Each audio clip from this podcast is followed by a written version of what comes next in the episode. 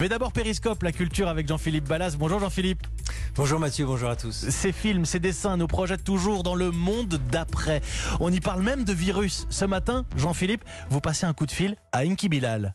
Oui, nous l'avons joint dans son atelier de création, d'anticipation. C'est là qu'il invente ses histoires, Enki Bilal, dans un avenir plus ou moins proche et un avenir parfois troublant, comme dans ses derniers ouvrages. Bonjour Enki Bilal. Bonjour. Alors ce monde à l'arrêt, ce monde parasité, ça fait quand même furieusement penser à votre travail, non? Oui, oui, oui. Je, je effectivement, je, travaille sur un sujet qui s'appelle bug, hein, et qui est un, un virus, mais c'est un virus euh, informatique et qui paralyse la planète entière. C'est assez étonnant, c'est troublant parce que c'est la vitesse, la rapidité avec laquelle les choses arrivent. C'est ça qui est étonnant et c'est ça qui fait penser aussi au, au bug numérique. Hein. Donc c'est un monde effectivement qui ressemble un peu à celui qu'on connaît aujourd'hui. Hein. Savoir quand même que plus de la moitié de la planète est confinée, c'est assez sidérant. Voilà. Alors c'est vrai que ces jours-ci, on parle de plus en plus de déconfinement. Est-ce que vous imaginez le monde d'après, Enki Bilal? Euh, ça fait partie de mes gènes quelque part. C'est un peu ma zone de confort habituelle. Moi, j'ai toujours tendance à poser la question de, l'après.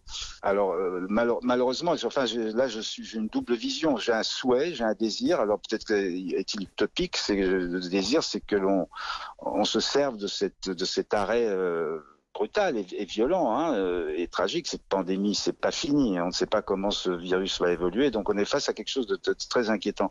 Donc voilà, moi j'aurais envie qu'on reparte sur de nouvelles bases, sur le plan économique bien sûr, hein, parce que là on paye énormément de choses aussi sur le fait de la délocalisation, hein, des, des, médicaments, euh, des masques. On a tout confié à, au libéralisme effréné, à la globalisation.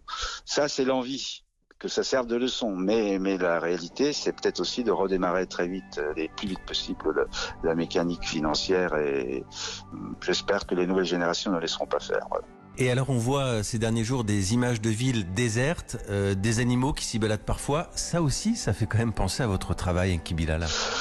Euh, oui, ça, je, l'ai imaginé. C'est des images.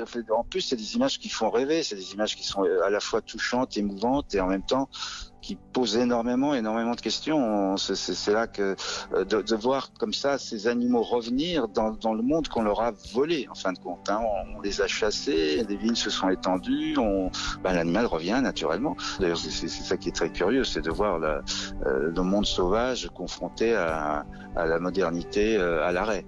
Et ça aussi, ça, doit servir de leçon. Ça aussi, ça doit nous, nous aider à réfléchir à l'après.